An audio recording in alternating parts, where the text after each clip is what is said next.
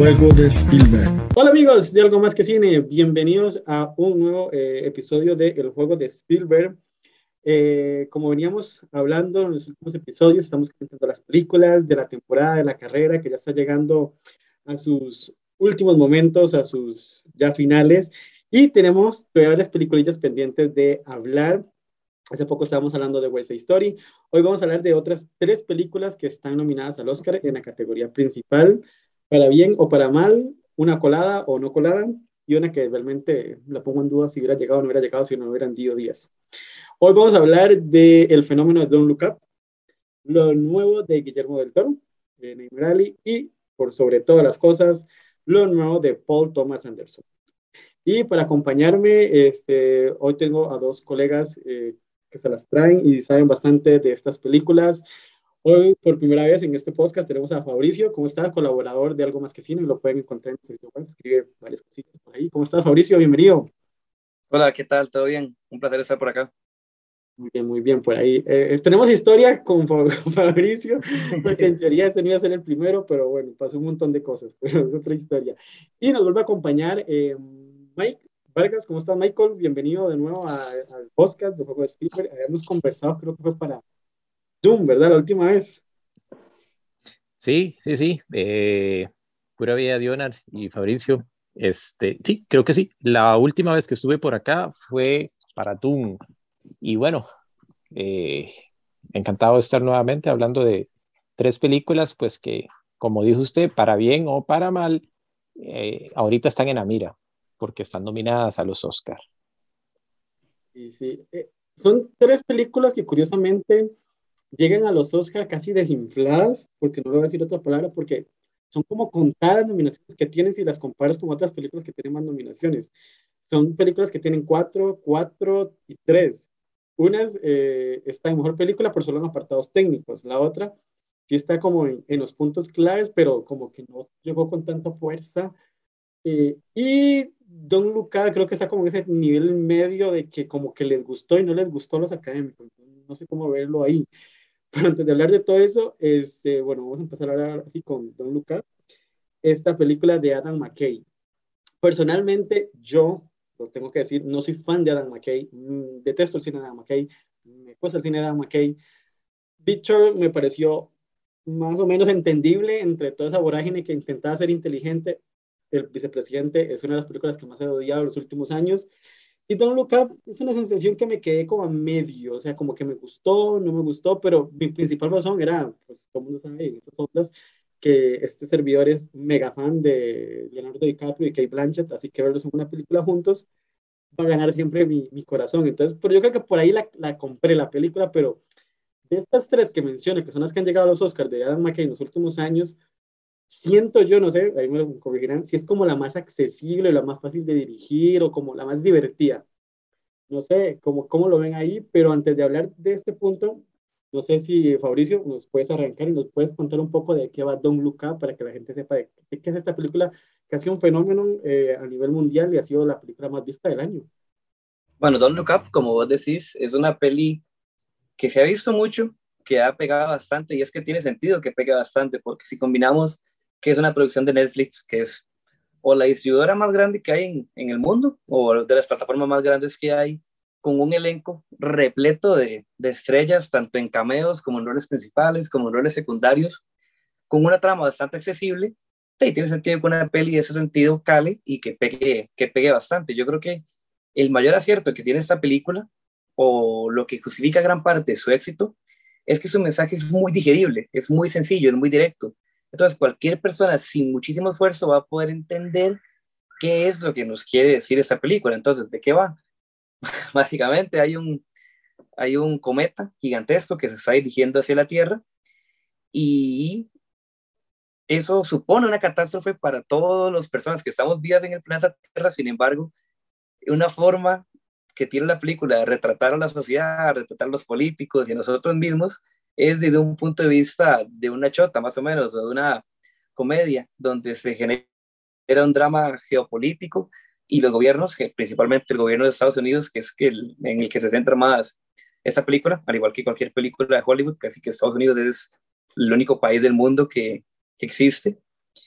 cómo aprovechan esa situación para hacer política, para hacer campaña y para tratar de que la presidenta de Estados Unidos, interpretada por la grandísima Meryl Streep, sea reelecta. Algo que si uno lo piensa, sí podría pasar en la sociedad actual, ya sea en nuestro país o en cualquier lugar del, del mundo. A mí la peli, ¿cómo me explico? Yo la vi en un avión la primera vez y luego la volví a ver aquí ya y en ninguna de las dos ocasiones me terminó de atrapar. Tiene momentos que son graciosos, pero la peli es demasiado extensa para mi gusto y no me terminó de atrapar. Digamos, yo sigo sin comprender a ciencia cierta por qué ha tenido tantas nominaciones, tanto éxito, pero a la vez digo, sale Leonardo DiCaprio, sinónimo de éxito, un gran actor, sale Kate Blanchett, sale Meryl Streep, sale Jonah Hill, sale a Sarina Grande, tipo Chalamet, o sea, tiene sentido que la peli haya pegado tanto, pero no soy fan de esa película y honestamente no, no entiendo qué hace, qué hace acá en compitiendo con otras películas que tienen un nivel muy superior, pero bueno, está acá y tenemos que hablar de ella. Mike. Bueno, yo no tengo una opinión tan, tan, tan negativa del filme, realmente. Eh, bueno, entiendo que tampoco es que ustedes consideren que sea del todo una mala película, pero yo sí siento que tiene, eh, eh, digamos que tiene la esencia de Adam McKay, de esa crítica que le gusta tanto principalmente a, a, la prensa en Estados Unidos, ¿verdad? Este, Adam McKay se está volviendo con esta película como un, eh, digamos que un director que lo que hace va a premiaciones, ¿verdad? Es curioso. Eh, esta es su película más accesible, creo que sí, pero claramente tiene una intención grandísima de, de, de, hacer chota, como dice Fabricio, o, o de, de, hacer una crítica en forma de sátira sobre muchos aspectos de la sociedad actual. Eh, y yo le rescato esto a la película. yo vi, he visto el filme solo una vez realmente y creo que es creo que está bien, es suficiente, digamos, no es una The Big Short que usted puede verla varias veces y como dice Dionar, eh, tal vez no termine de entender todo de lo que trata. Eh, con esta película es, es, es, fácil seguirla y eh, entonces yo la vi y pensé, ok, Adam McKay en este filme está intentando hacer una crítica a todo este, digamos que eh, es forma de estupidizar, digamos, a, los seres humanos, a, la prensa, a la política. Eh, ¿es, eso lo que quiere hacer Adam McKay? ¿O está intentando dar un mensaje, eh, digamos, sobre esa forma en que nosotros percibimos lo, lo, lo, que nos da la prensa. Es decir, entonces, ¿hacia dónde está atacando Adam McKay? Y yo creo que al final está atacando hacia ambas partes. a nosotros como espectadores eh, del filme y también a los propios protagonistas, que son nuestros políticos, que son nuestros, eh, eh, bueno, periodistas, y etcétera. Entonces, me pareció muy interesante que Adam McKay hiciera eso, y es lo que más le rescato, digamos, que me hizo pensar sobre, sobre quién es más estúpido, por decirlo así. si nosotros los que seguimos, los que somos las masas, los, los que creemos o no creemos, los que movemos las redes sociales, o la gente que intenta manipularnos. Y que inclusive con esa manipulación que hacen de los medios y la forma de tergiversar la verdad, pues terminan haciendo más mal, como sucede en la película al final. Entonces, eso es lo que a mí me gusta del filme y lo que me hizo pensar.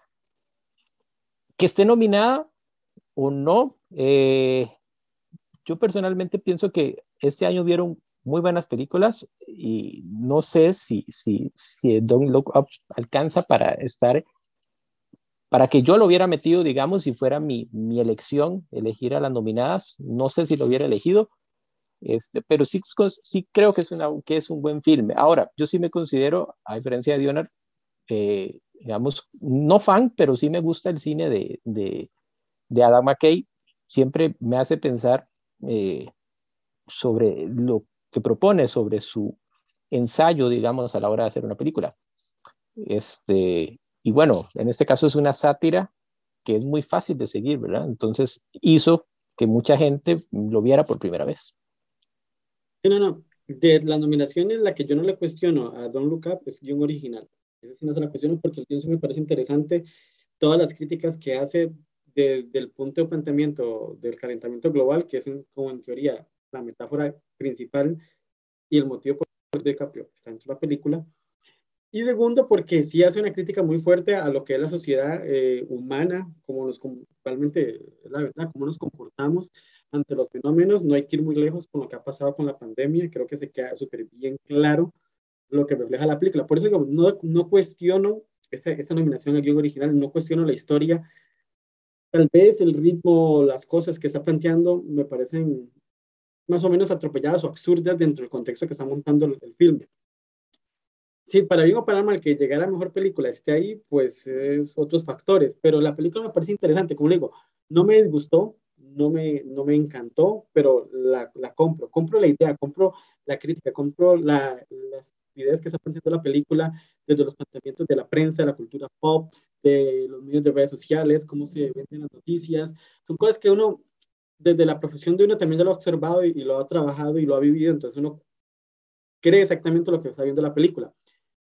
¿Cómo lo hace la película? Tal vez es lo que no me termina funcionar. Algunos personajes entiendo que rayan la sobrecaricatura, pero por otro lado, no sé, o sea, es que la película me queda en ese, en ese vaivén de a medio, a medio lo, lograr, no sé, como que siento como que había algo o le faltó algo. No sé si es que al final la película, yo no sé si han podido ver o los, los que nos escuchan, es que muchas de las escenas son improvisadas dentro de la película, entonces ahí es donde llego hasta empezar a preguntarme qué tanto guion habría aquí si muchos de los actores, como ejemplo Kate Blanchett, la, una de las escenas de donde está ahí con Leonardo DiCaprio en el foro, este, fue todo improvisado, o sea, todo fue improvisado, las, unas varias escenas de Mary Street, entonces, incluso también me, me pregunto qué tanto habría guion aquí, o qué tanto hubo dirección aquí, porque al final yo siento que todos los actores están por todo lado, o sea, están en otras películas al mismo tiempo aterrizando, Creo que aquí a rescatar a Jennifer Lawrence, me parece que es de los personajes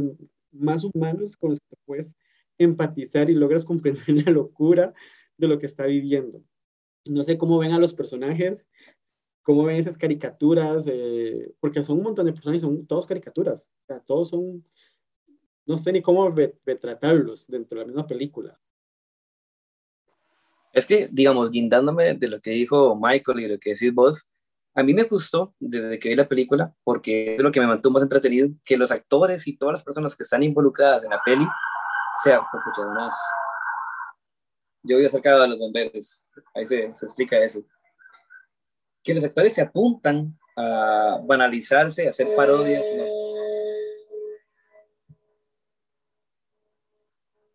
Dale, dale, tranquilo, no pasa nada. Sí, sí, sí, son fallos técnicos. Así que bomberos no pasa nada.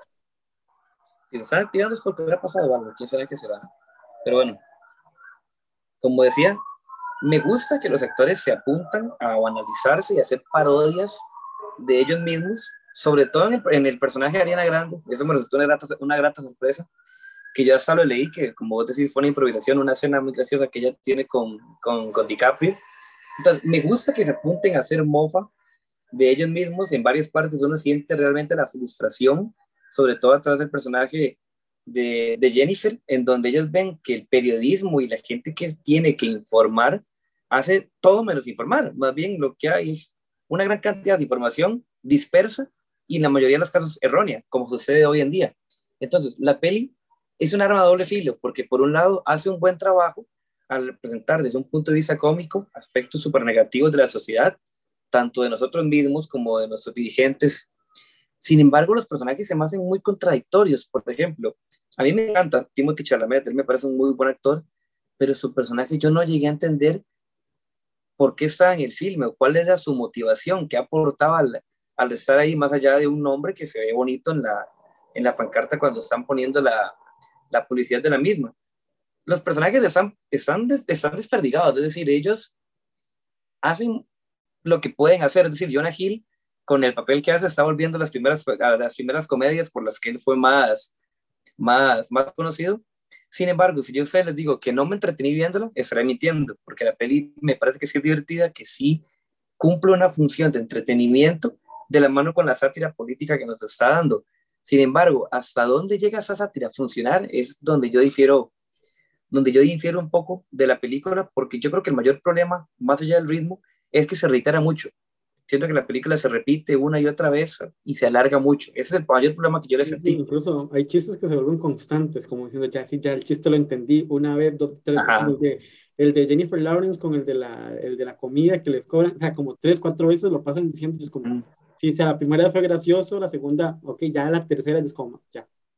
Y tampoco, digamos, el punto donde ya me sacó la película completamente, donde ya inventan estas naves que van al espacio y que aparecen no sé, de otras especies, ya, ya ahí pasó la sátira y, y, lo, que, lo que estaba vendiendo la película ya pasó a, otro contexto de ciencia ficción totalmente ya fuera ajeno de, de lo que estaba planteando. Entonces, o sea, la escena postcrédito, o sea, las dos escenas postcrédito, o sea, cero que ver, nada, ahí no, no sé, no funcionan. O sea, no sé ni para qué, o sea, mm, no aporta nada.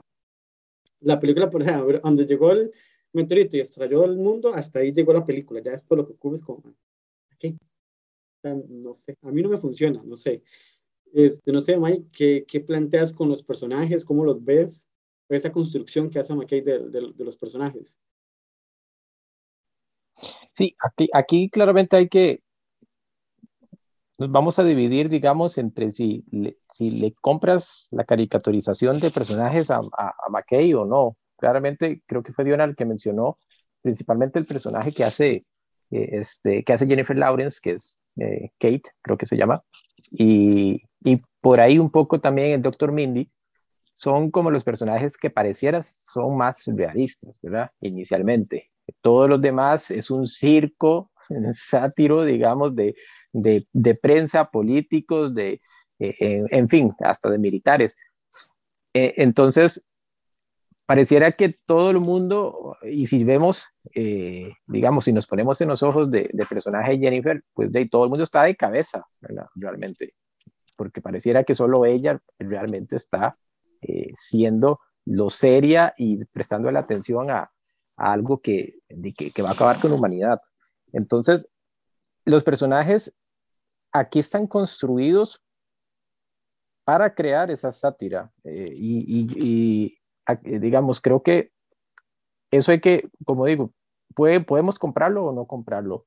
No es una película en donde se busca hacer un guion donde los personajes sean lo que yo llamo tridimensionales o que tengan eh, toda una eh, construcción que permita que se sientan personajes vivos, sino que es una sátira, una comedia en donde el guion lo que busca más es hacer provecho del de los personajes para, eh, ya sea transmitir el mensaje, en, esta, en, este caso de forma cómica, eh, y ir avanzando, digamos, eh, de, de, de, historia en historia. Entonces, creo que claramente Don't Look Up no es una película de personajes, no es una película que busque construir personajes como puede ser alguna otra eh, historia, digamos, de corte más dramático, sino que es más una película en donde la excusa de los personajes, eh, o, mejor dicho, utilizan los personajes para transmitir su mensaje en esta forma, en esta eh, película de forma, pues, de sátira. Entonces, eso entiendo perfectamente a las personas que digan, a mí no me compró con los personajes y los que sí la compran, pues también, eh, Es, creo que es una apuesta arriesgada de Adam McKay y algunos pues le puede, les pudo haber gustado y otros no.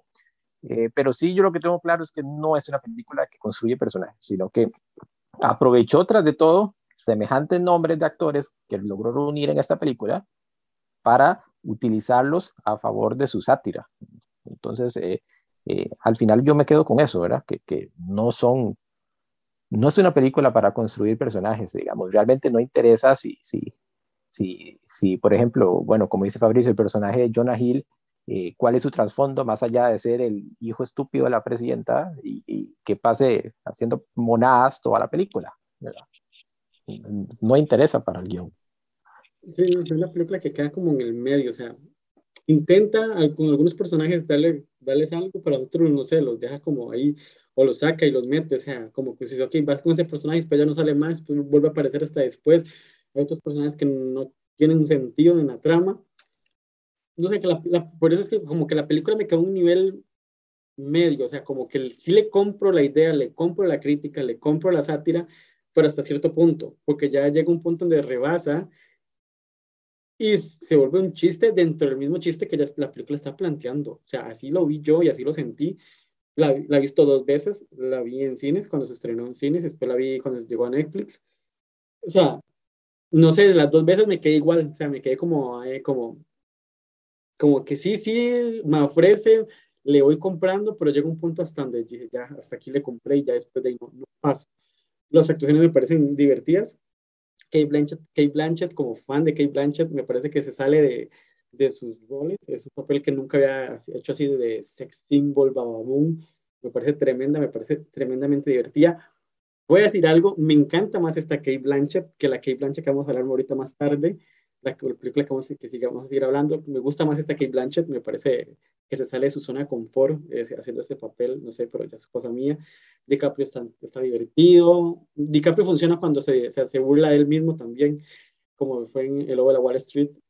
Um, Mary Street está bien, pero Mary Street. Y no sé, los otros personajes, bueno, Jennifer Lawrence fue un buen regreso porque la chica andaba de, de vacaciones, pero se, se, volvió a ir porque acá de, tener un bebé, entonces no sé cuándo volverá a hacer una película.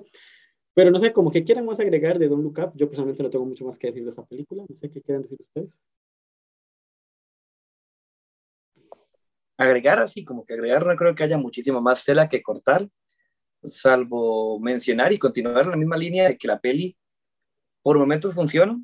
Ahí ya también hay un punto de quiero en que la película a mí me dejó de, me dejó de funcionar. El final me gusta, no habíamos hablado del, del final. Yo la, la, segunda vez la vi con mi papá y él me decía que el final no le gustaba. Yo le decía, es que es el único final medianamente coherente que podemos tener hasta que nos mete lo de la nave espacial y de las escenas post créditos. Pero yo sí soy enfático en que la peli, y también agregando lo que, a lo que dijo Michael, que estoy totalmente de acuerdo, en ningún momento busca desarrollar una trama compleja, porque si no sería muy contradictorio. La peli se nutre y se podría decir que se beneficia de tener un mensaje sencillo y bien empacado para que uno pueda verlo y entenderlo sin muchísimo esfuerzo. Y sobre todo a mí me pareció, me pareció muy gracioso DiCaprio cuando él se convierte en esa, en esa figura la cual tiene más validez por ser atractivo a por ser el, el, doctor que junto con el personaje de Kay descubrió el cometa. Esa parte sí me dio, se me hizo muy graciosa porque creo que, ahí creo que sí funcionó bastante la película y la comedia de parte de, de DiCaprio. Y también a mí me gustó mucho más este, el personaje Meryl. Me parece que ella está muy graciosa, simplemente su presencia ya en una pantalla refrescante. Y no estamos acostumbrados a verla con roles tan, tan cómicos. Entonces a mí creo que esos fueron los aspectos que más me gustaron de, de la peli, que más bien siento que entre los tres hemos logrado hablar bastante de, de ella. Sí, bueno, eh, en realidad solo agregar a, a, a lo que ustedes ya mencionaron que este como resaltar ese, ese fenómeno también que se terminó convirtiendo en la peli. Eh, yo conozco mucha gente que la vio simplemente por, por Leo o por Jennifer o inclusive por Chalamet, que está muy de moda eh, este, últimamente. Y este, creo que la película sí tiene un, el, el humor que, que representa es un humor también muy que quizás es ajeno a nosotros o que no nos hace mucha gracia. Y tal vez yo hable eh, de forma, digamos, personal también. Yo no me llevo mucho a veces con el humor de las series gringas, por ejemplo. Eh, y creo que Don't Look Up uh, tiene mucho de ese tipo de humor y a veces es un humor muy tonto, ¿verdad? Entonces, cuando llega ya a lo que ustedes han mencionado como la, parte final, tanto el final de la película como la escena post créditos y todo esto, o sea, ya usted siente como que está viendo un capítulo de Family Guy, digamos, algo, algo así, ¿verdad? Porque ya se vuelve muy, muy estúpido y es algo de, de humor muy gringo, ¿verdad? Entonces, eh, puede que mucha gente acá pues no le haya tanta gracia a eso. Yo particularmente no soy fan de, de, ese tipo de humor. Eh, sin embargo, Don't Look Up no me pareció realmente, digamos, aburrida del todo. Yo simplemente me, me dejé llevar por lo que intentaba, por lo que estaba intentando criticar o, o satirizar, digamos, y pues disfruté la película. Sí, soy claro, digamos que no sé si es de realmente las mejores películas del año, no, no sé, pero sí, sí la disfruté. La película es bastante entretenida y se deja llevar. Tal vez lo, lo, que funciona en el cine de McKay es que tiene un montaje muy específico, o sea, no, no lo hemos mucho, pero las películas de McKay, eh, las últimas principalmente, tienen un montaje muy específico que esta lo vuelve a tener, ese montaje acelerado, esos movimientos de cámara, esa incorporación de imágenes, eh, de cosas que, que, van con, subrayando lo que estamos viendo. Entonces yo creo que la hace dinámica, la hace entretenida para el público que no está muy acostumbrado a ver este cine, porque mentira, ¿cuántas personas fueron a ver Bishop y Vice al cine? Son contadas. Y entonces que la película haya gustado, funcionado entre la plataforma, que la hayan visto, es algo nuevo para un público bastante amplio que no ha visto esas películas y que muchos se quedan preguntando de qué era esa película por ese, específicamente por ese montaje que tiene, que es algo muy característico de McCain, que eso sí se lo respeto como director, que tiene ese montaje, que solo él creo que lo puede hacer y cuando lo intenten hacer no funciona, como fue en la película Bombshell que lo intentaron hacer y no funcionó, que aquí pues tiene ese montaje que, que le ayuda y que lo hace entretenido y lo hace diferente para el público mainstream, que es un público que esta película mm, siento que no hubiera funcionado 100% en cines y que al llegar a Netflix, este, pues funcionó y se convirtió en, en este fenómeno que fue en diciembre, que se convirtió en la segunda película más vista de, de Netflix en la historia.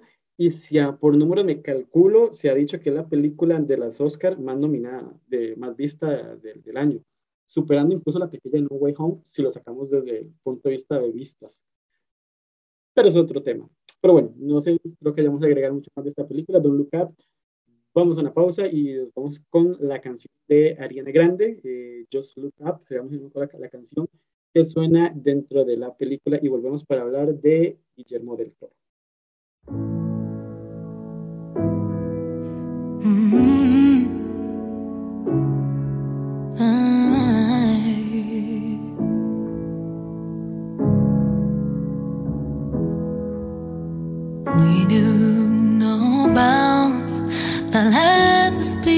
Sound, riding against our lands, but soon against ourselves.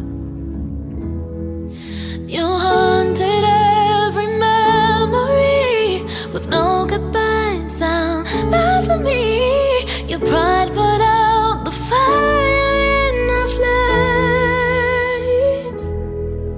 Then just one look is all it takes. I feel of me, and then my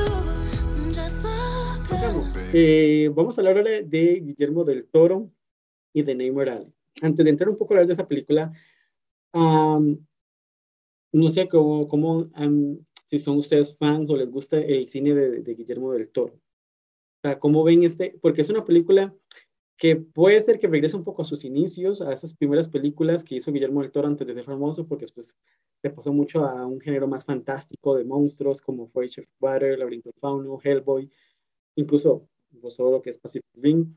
Es un director muy curioso. Eh, no sé cómo vieron esta, es cómo vivieron este Name Rally antes de hablar directamente de la película y mi conflicto con la película, porque también tengo un conflicto muy específico con esta versión. Mike. Sí, eh, en realidad a mí sí me gusta mucho el cine de Guillermo del Toro. Casi que todas sus películas me han gustado, me han atrapado. eh, desde sus inicios este, hasta su película anterior, que fue La forma del agua, inclusive hasta una no muy valorada como Christian Peak, a mí realmente también me gustó. Eh, hace poco la repetí, inclusive porque tenía ganas de repetirla, aprovechando que estaba en Netflix, pues está, no sé, la repetí porque realmente tenía ganas de verla. inclusive Pacific Rim que es otro filme también que, que, me gustó mucho y me quedé con ganas de que él pudiera continuar ese proyecto. Eh, y ni qué decir de, de, sus películas de Hellboy, ¿verdad? Entonces, a, a, mí siempre me ha gustado el cine de Guillermo del Toro. Eh, con esta película, mentiría si digo que no la disfruté, pero, pero, pero, yo también tengo algunos peros acá con esta película, que es de lo que vamos a comentar eh, en los próximos minutos. Guarda ese pero porque no sé si, tenemos el mismo pero, no sé. Espero, espero, espero que sí, no sé. Fabricio. A mí Del Toro me parece un director mexicano bastante bueno. A mí también me gustan bastante sus, sus películas. Yo creo que estamos como una sintonía, Michael y yo, respecto, respecto a él, porque rescato mucho la preocupación que él tiene por el apartado visual en sus películas. Es decir, yo creo que es un director muy identificable. Cuando estás tal vez pasando canales y ves una película, decís, ah, esa es una película del toro, o podría ser una película de, del toro, sobre todo refiriéndose a las pelis más populares o que han pegado más que la ha hecho, como bueno, la última que hizo, La forma del agua, El laberinto del fauna, que son bastante identificables, como hablaban también Pacific Rim, Crimson Peak, que es bastante buena. Me encanta El espinazo del diablo, que no la mencionamos. Y hablando en general de Nightmare Alley, yo llegué con una expectativa a la película y lo que obtuve fue algo totalmente distinto. Y para mí son dos películas diferentes. Esta es Nightmare Alley, es como dos pelis en una. Me gusta mucho una, no te compro tanto la otra. No sé si el pero que tenemos va por ahí o qué tal. Sí, vamos por ahí. Bueno, yo sí voy por ahí, no sé si va por a ver en qué, A ver en qué línea vamos. Porque a mí la peli me gusta mucho algunas cosas y otras cosas no me terminan de convencer, aunque honestamente me gustó, me gustó bastante. Si digo que no, que no me gustó, estaré mintiendo.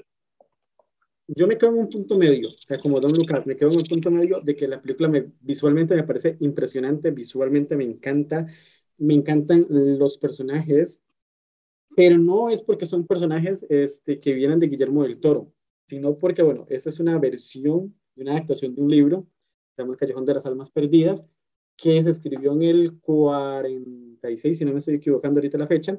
El libro es muy interesante, es atrapante. Y después hice una versión en el 48, si no me equivoco, del libro, que personalmente me gusta más que esa versión que esta versión. A mucha gente, bueno, he escuchado que hay gente que, que si visto las dos versiones, les gustó más esta. A mí personalmente me gustó más la segunda, la, la versión original, la versión del 40 de la película, porque personalmente cuando leí el libro y vi la película, lo sentí fluido, o sea, sentí que la historia iba fluyendo, que no se siente ese cambio abrupto que esta versión de Guillermo del Toro, yo sí le sentí ese cambio abrupto de, de donde pasa del circo a lo que es ya la parte de, de, la estafa. Entonces como que se, sentí como que vi dos películas y me hicieron así, entonces me, no lo compré, no lo compré, ese cambio tan abrupto. Cosa que en la versión del 48 yo no lo sentí, o sea, yo sentí que sí iba fluyendo. ¿Qué es la diferencia que le noté entre estas dos versiones? Eh, fuera obviamente el presupuesto y todo eso, que la versión vieja se apega un poco más al libro en los detalles de las emociones de los personajes y cómo va construyendo la, la química de los personajes.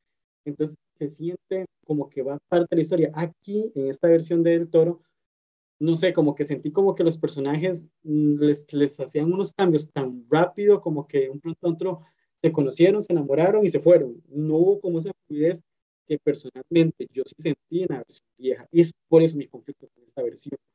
No sé, eso es mi conflicto y por eso es que quedé así como, no sé, no sé, no sé si, si es el mismo pero que tiene Mike o no, no sé. Pues por ahí va, sí, sí, sí, por ahí, por ahí va. Eh, a mí también me sorprendió que, que, tuviera un cambio tan abrupto, que se dividía claramente en dos partes, y creo que es que ninguna de las dos partes se terminó de cocinar.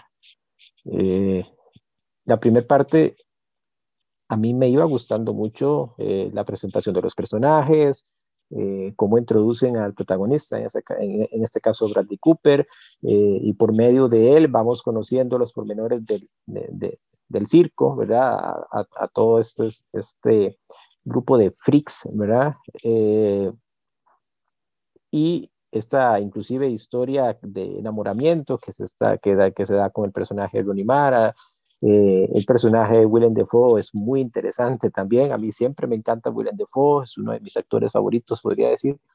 Eh, pero de repente cuando, cuando él sale de, y se lleva a, a Ronnie Mara, digamos, del circo, ese, ese cambio radical eh, me dejó, digamos, con ganas porque sentí que la primera parte podía dar más. Es mi idea, digamos. Yo no he visto la versión de los 40 y entiendo que esta es una adaptación y entonces tampoco es que Guillermo del Toro pues iba a dejar volar su imaginación, ¿verdad? Sino que es una adaptación, aunque no sé qué tan fiel termina siendo esta película porque ni siquiera he visto la anterior, ni, ni, ni, libro, ni nada. Pero sí sentí al menos de una película que se le puso como tanto empeño a la primera parte que creo que quedó, o al menos yo quedé con ganas de ver un poco más de, de ello. Inclusive en la segunda parte hay una escena donde los antiguos compañeros del circo llegan a visitarlos, ¿verdad? Y usted siente como que los metieron así nada más por meterlos, ¿verdad? Ah, mira, porque esos todavía están en la película, entonces vamos a volver a ponerlos, ¿verdad? Pero eh, este, ni siquiera, o sea, todo lo que se desarrolla con ellos ya queda ahí, digamos, a, queda de lado. No es que del todo la segunda parte sea mala y sea estrepitosamente un fracaso, pero sí eh, sentí que, que, primero que llega tarde a la película, y porque sí, porque llega de como la mitad. y segundo que no termina de hacerme clic eh, por ejemplo, el, el, cambio o la evolución que tiene del todo el personaje de Bradley Cooper de la primera parte a la segunda parte.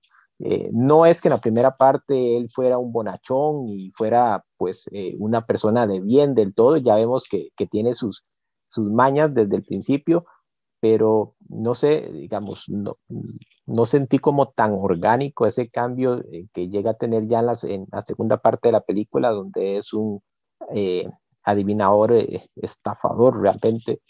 Eh, entonces, eso sí lo sentí un poco, digamos que disasociado de la primera parte. Por lo que entonces sí, puedo concluir igual que ustedes que a mí lo que me afectó de la película es que tuviera una división tan marcada de ambas partes.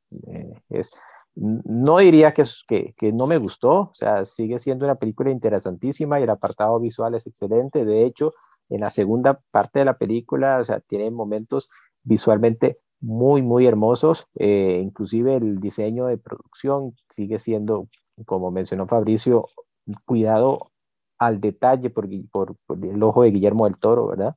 Eh, me, me encantó ese despacho, por ejemplo, de la, de la doctora, o sea, este, toda la decoración eh, la iluminación que se utilizaba en, en, en, el despacho de ella, o sea, es, es, es, eh, hermoso, digamos, verlo en pantalla, pero sí, no me terminó de cocinar, al punto que inclusive conforme se empieza a desarrollar esta trama de engaño en donde el protagonista cada vez se va metiendo más y más y más en una espiral sin retorno y que sabemos que no le va a ir bien, este, no sé, no sentí como que, como, como que estuviera bien cocinado del todo y eso se debe a que está muy desasociado a la primera parte para mí.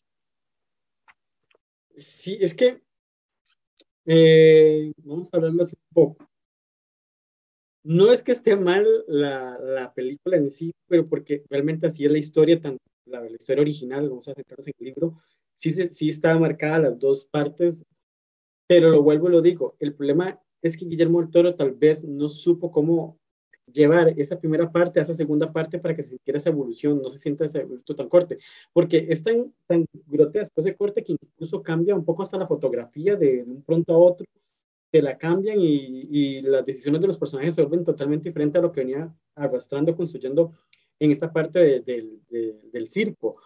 Entonces, como digo, no es, no sé si culpa o no culpa, es que no sé si no supieron amarrar ese guion, no sé si no supieron cómo agilizar a los personajes para que no se sintieran eh, tan abrupto el corte o el golpe. Que los personajes de estos que volvieron a aparecer en la segunda sí ocurre también en el libro y en la versión del 40 sí vuelven a aparecer en una escena así.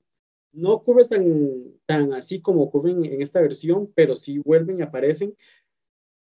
Pero no sé, es que mi problema es ese, que no, le, ese corte, ese, esa parte donde está dividida la película, se siente, se siente muy de golpe, entonces sientes que estás viendo dos películas en una, que ninguna de las dos termina de desarrollarse ni las dos terminan de funcionar, pese a que los personajes son súper interesantes, son súper interesantes, especialmente en la segunda parte. Para mí tiene, tiene el personaje más, dos de los personajes más interesantes de toda la película, que es el personaje de Lily, que es el de Kate Blanchett, y el de este, Richard Jenkins, que es este hombre al que tiene, carga culpas por el pasado. Son dos personajes muy, muy fríos, muy brutales, que tienen mucho desarrollo, mucha capa, que es bastante interesante. Por ejemplo, la segunda parte tiene mejor desarrollo en ese sentido que la primera, pero tal vez la primera era para reforzar muchos lineamientos que vamos a hacer en la segunda, que tal vez no lo supieron utilizar o no lo supieron amarrar, es donde tal vez cae la película. Y otro problema que tiene la película, tanto la versión vieja como el libro, no es tan larga, no es muy largo, no es algo que sea tan largo. Guillermo del Toro lo estira demasiado, estira muchas cosas. Eh, crea diálogos donde no, no, existen, o tal vez él pensó que le iba a dar una profundidad, una capa más al personaje, entonces lo que hace es alargar más la trama, que yo decía, mm, ¿para qué le agregas esto? ¿Para qué le metes esto si realmente no va para ningún punto o realmente, o sea, la película de Jurassic es un poquito bastante alargada en ese sentido. Yo creo que son mis problemas con una película que pese a que algunas actuaciones están muy bien, el elenco está muy bien, tiene un elenco volviendo un poco a Don Luca, un elenco de estrellas, que estamos hablando que es Bradley Cooper, Rooney Mara, Kate Blanchett, Willem Dafoe, Richard Jenkins, Tony Collette, etcétera. Este, tiene un bastante, un elenco bastante pesado, pero que tampoco ningún personaje, ningún actor brilla tanto, o sea, están ahí, o sea, funcionan dentro de la trama, pero tal vez alguno brilla un poco más, pero por, por, por ser el actor, como el personaje Kate Blanchett, realmente se siente cuando aparece, se siente se nota el peso que tiene Kate Blanchett y cuando Tony Colette desaparece se siente que desapareció Tony Colette. pero no sé, siento que la película está muy bien, pero está muy mal ejecutada eh, en ese sentido. Y para mí, sí la pongo entre las películas que menos me han gustado a Guillermo del Toro. Y eso, que Guillermo del Toro me gusta, me encanta Christian Pay, Pacific Ring me fascina, el Hellboy me encanta, El laberinto de películas favoritas no sé, o sea, siento que le tenía muchas ganas porque tenía mucha curiosidad de cómo Guillermo iba a llevar esta historia, porque es una película que se aleja mucho de lo que él había hecho, eh, alejándose un poco de la fantasía, porque aquí sí eh, los personajes, los monstruos son los humanos, es algo que siempre se ha dicho, que los humanos son los principales monstruos más feos de sobre la Tierra, y la película lo vuelve a reflejar, que es ese callejón de las almas perdidas, que es lo que habla de estos personajes corrompidos por la avaricia, por el poder y por el pecado, que la película sabe utilizar y sabe jugar bastante bien. Pero es la historia, la historia sí, ya lo traía así, no sé, mi problema es eso. No siento que Guillermo del le haya sacado bien el provecho a un material como, como es el de Neymar Ali. No sé, ¿qué opinan ustedes? Sí, es que yo creo que todos estamos en la, en la misma línea, porque yo soy honesto, el inicio de la película a mí me encanta. Es decir, esa imagen sucia, personaje, que nuestro protagonista no hable tanto, deja mucho espacio para desarrollarlo, para saber cuáles son sus intenciones, por qué está en el circo y sobre todo la dinámica dentro del circo. A mí, a mí me encanta porque hay muchísimos personajes, hay muy buenos intérpretes y sobre todo el personaje de Tony Colette. A mí ella me encanta, me parece una actriz muy buena, muy, muy imponente.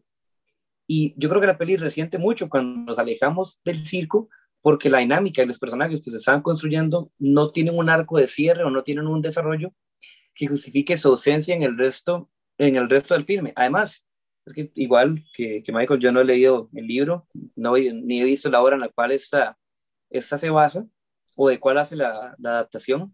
Sin embargo, el elemento pivote que nos hace llegar a la segunda parte del filme me parece muy poco creíble que simplemente les dejen marcharse ya con un camión y con ropa y con cosas, ¿me entiende? Eso no se me hace creíble desde, desde un punto de vista de la trama, desde el momento en el que lo estamos viendo.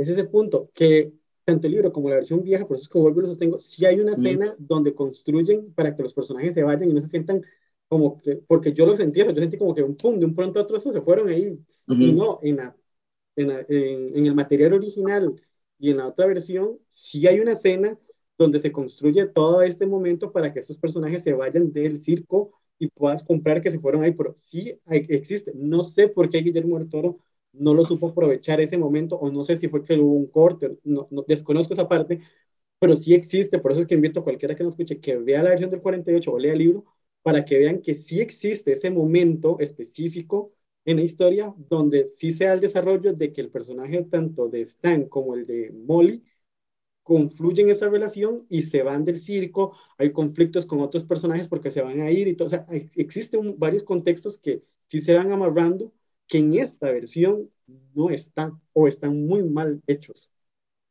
Y algo a propósito que yo quiero decir sobre eso es que a mí Bradley Cooper me parece un actor excelente. Él es, él es muy bueno, lo ha demostrado en diferentes películas. Sin embargo, yo creo que su actuación me quedó a deber, porque él, sobre todo en la segunda parte, carece de ese punto de carisma y de encanto que tiene que tener por el rol en el que está ejecutando. Es decir, lo comparamos con el personaje de Kate Blanchett, desde que ella entra en escena en ese despacho, con ese vestido, con el maquillaje con la puesta en escena, ella es un personaje imponente que desde que sale en escena hasta que deja de aparecer, sabemos que ella es la que está en control de las escenas. Hasta el juego de cámara nos hace ver que ella es la que está en el pleno manejo de la situación, que conoce muy bien a los personajes y que Bradley Cooper yo creo que se pierde en varias partes de la película. Sobre todo yo creo que el actor que más destaca dentro de la película para mí es William Dafoe, desde un punto de la voz que él tiene, ya desde que él empieza a hablar, uno dice, escucha, va a decir algo, va a hacer algo, por el tipo de actor que él es. Entonces yo también eso es algo que resentí, porque siento que Bradley Cooper no da una actuación que no es mala, para nada, no es una mala actuación, pero que no llega a ser lo suficientemente convincente para el rol que él tiene que ejecutar. Y eso lo ponemos en contraposición con el final, que no hemos hablado de él, yo creo que es el mejor final de una peli del toro. A pesar de que el desarrollo de la película no es tan bueno y de, pierde muchas oportunidades, sobre todo abarcando el primer arco de la película, que es esto del círculo, que de lo que hemos ido comentando, a mí el final me parece un excelente final y siento que el final es bastante bueno. Y si no es el mejor de la filmografía del toro, está dentro de los mejores, porque el final sí creo que amarra bien las cosas, a pesar de que lo que se nos venía mostrando antes no llega a tener un cierre tan bueno. Este tercer acto sí me parece muy sólido. El cierre del tercer acto, sobre todo. Yo, yo, yo concuerdo con, con, lo del final. De hecho, viendo la película, eh, no me iba convenciendo el que hubieran dejado tan de lado toda la parte esta del salvaje.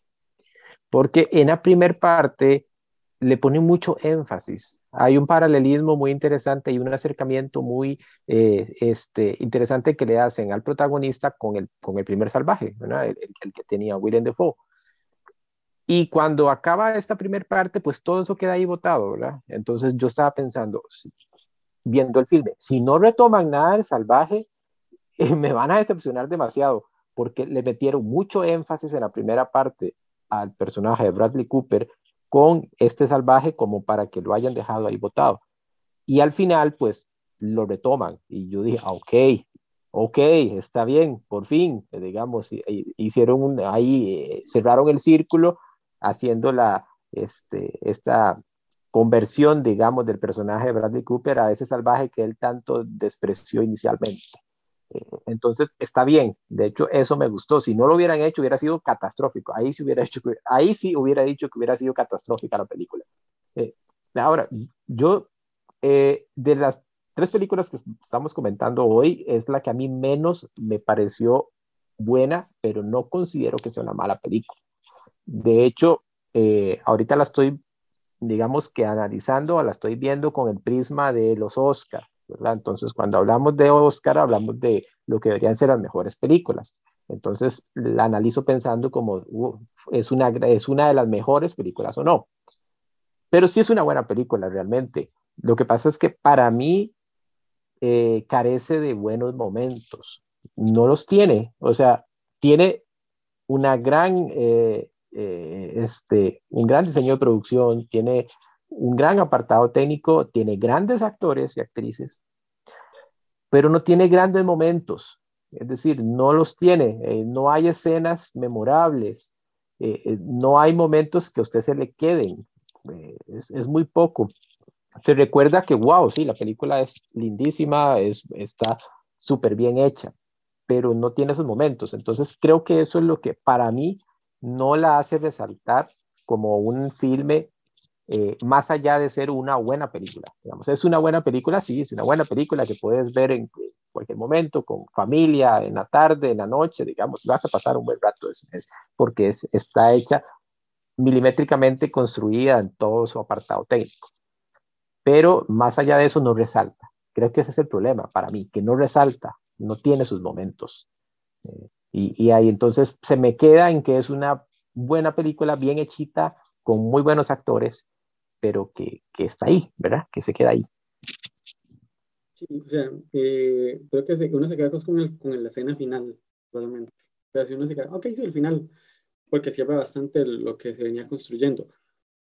Sí, de la nominada. Sí, bueno, es que hay una, hay una, hay una que está, hay, de las 10 nominadas, hay una que sí me estorba, es Kim Richard, y yo no, lo sigo sosteniendo siempre. Me estorba Kim Richard verla ahí nominada. Te va a mirar, Nel Miral y le rescato varias cosas. Este, creo que con respecto a Bradley Cooper, como lo conté Mauricio, mi problema es que Bradley Cooper es un buen actor y el personaje es muy interesante y realmente él logra plasmar muy bien esas sensaciones que tiene este personaje y sus paradigmas oscuros. Yo creo que el principal problema con que no hayan buenos momentos es que no hay química entre el personaje de Bradley Cooper con Rooney Mara no hay química entre Bradley Cooper y Kate Blanchett, y Kate Blanchett se come a Bradley Cooper. O sea, no es, no es un actor que, que esté a la altura del tú a tú para meterle un cara a cara a estas dos mujeres. Y es donde realmente la película tendría que sostenerse mejor en estas relaciones de estos tres personajes, porque son, los que, son las bases del motor de la película, especialmente en el de Molly y el de Stan, son las bases de la película, son los que tienen que cargar los, el, el filme. Y siento que no hay, o sea, usted no siente esa chispa de, de, ay, sí, sí, es que se van a enamorar, sí, es que esta le ayuda, este, o sea, no siento, personalmente no lo sentí, no sentí esa chispa, y cuando aparece el personaje Lily, se roba la película, se roba el show, que realmente no debería eclipsar al protagonista. Entonces, no sé, como que siento que Bradley Cooper está bien, pero no está tan bien para jugar dentro de este rol. No sé si hubiera habido otro actor que pudiera utilizar esa sensualidad que realmente tiene que utilizar el personaje, que Bradley Cooper no lo, no lo utiliza. Mm, siento que es, voy a decirlo así, creo que es una mala elección de cast en ese sentido, pese a que Bradley Cooper me parece que está bien y hace lo que puede con el material que tiene. Lo que sí se magnifica es la escena final, donde realmente ahí se dice, ok, Bradley Cooper está bien en la escena final. Pero sí, la película siento que le falta, le falta, le falta un poco de desarrollo, le está muy mal desarrollada, hay unos cortes muy abruptos, no sé, siento que la película quedó en ese, en ese nivel medio, que me parece una lástima porque le tenía mucha curiosidad para ver cómo eh, Guillermo del, Toro iba a grabar este material y lo va a convertir en, en suyo. Sí lo siento que sea muy, muy Guillermo del Toro, pero como que mm, si lo comparas con Shape of Water, Prison Prey o El laberinto del fauno, no, logra llegar a, a, esos niveles. No sé qué más le quieren agregar para pasar a hablar de Licorice antes de, hablar de Licorice, creo que, que, es, que es la mejor de las series que estamos hablando hoy.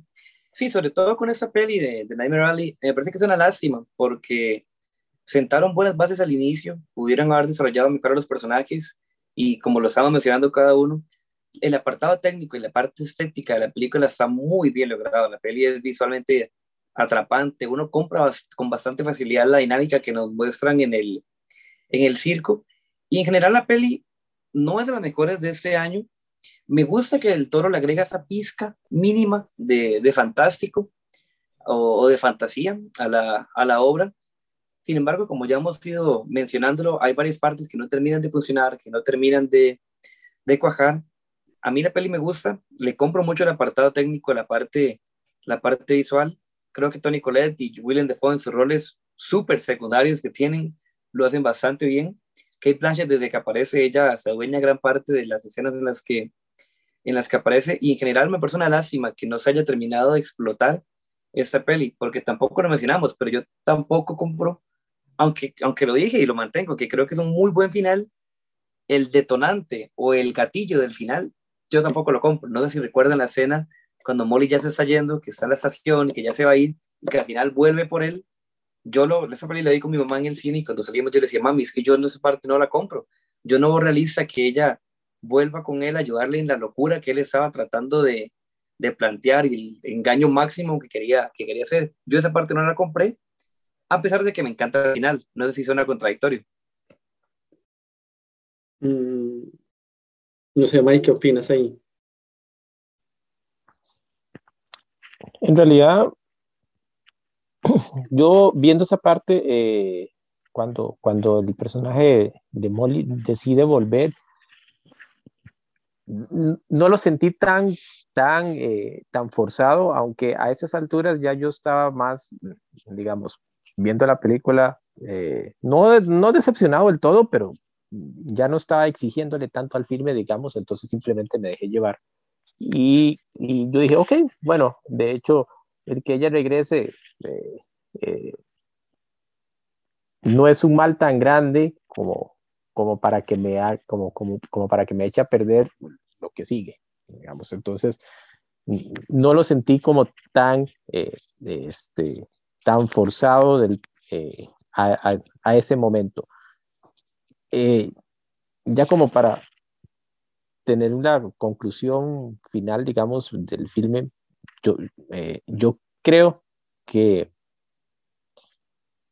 yo creo que Guillermo del Toro, y no tiene que demostrarlo, ya lo ha demostrado, es un gran director eh, y sabe, tiene su sello en lo que es crear ambientación y crear estos mundos fantásticos de una u otra forma, que curiosamente ahora que lo menciona Fabricio, más bien en esta película, aunque sí pareciera que tiene su pizca ahí, ¿verdad? Fantástica, pues la película se aleja casi que totalmente de, la fantasía que Guillermo del Toro nos tiene acostumbrado.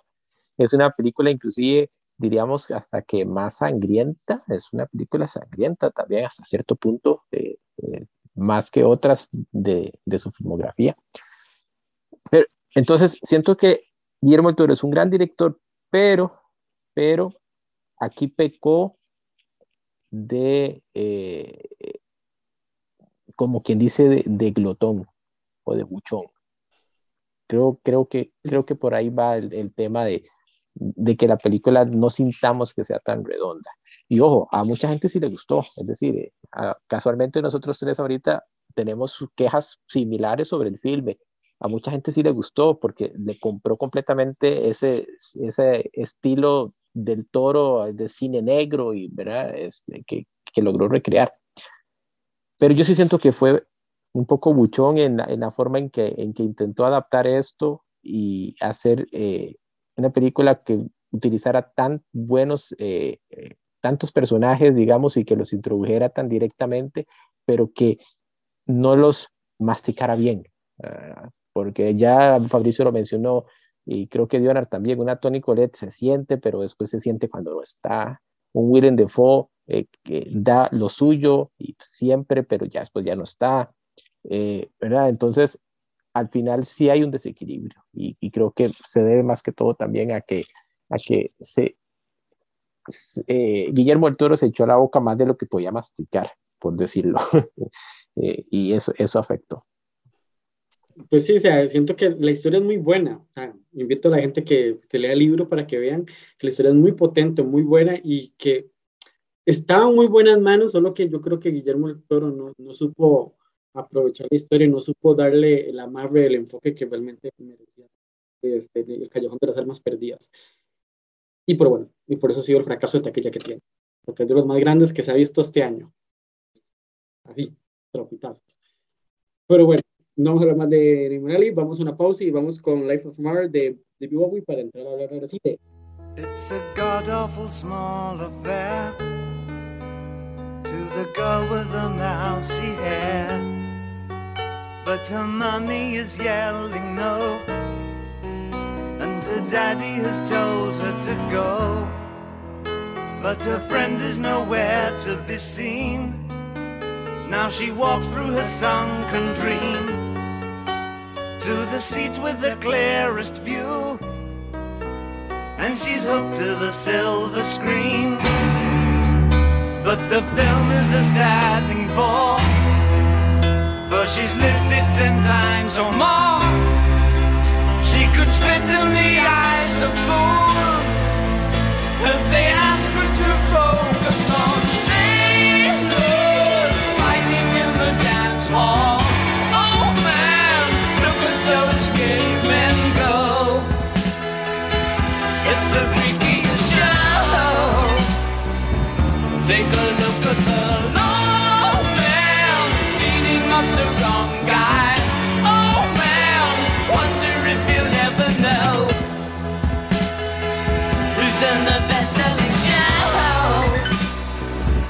Is there life on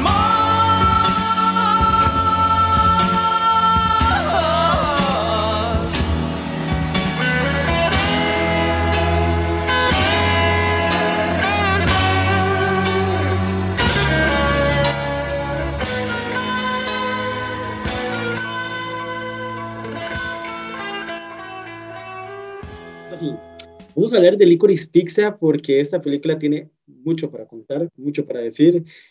Y a como hay gente que realmente no ha entendido de qué va la película, habemos muchos que la amamos. Este, Mike, no sé si quieres empezar a contarnos primeramente de qué va Licorice Pizza antes de hablar de, de en sí de la película, porque es que tiene muchos. Y casualmente tenemos a Randy Cooper para hablar también aquí. Sí, en, las tres películas que hemos hablado hoy hemos tenido un enlace. Alguien que se repite. Tuvimos, tuvimos, ahí el enlace de Kate Blanchett de Long Kong a, a, esta película de, de Nagmaral y ahora tenemos a Bradley Cooper que salta hacia, hacia Licorice Pizza. Eh, ok, bueno, en, en realidad eh, Licorice Pizza pues no trata de mucho y no, lo estoy, y no estoy siendo despectivo. en cuanto, pues es verdad. Eh, este, en, en, en cuanto a esto, digamos, si hay que describirla, simplemente es una, es una película en donde eh, dos jóvenes con una diferencia de edad, eh, digamos que marcada por la edad que tienen, porque si habláramos de una persona de, de 30 y una de 40 años, pues quizás nos, no, se, no, se note tanto, pero aquí sí estamos hablando de, una, de un adolescente y de una adulta joven que este, empiezan a tener un tipo de romance. Y hay historias de la vida, básicamente. Eh, de, de, de, eso trata Licorice Pizza, realmente. Digamos, no, no, no hay...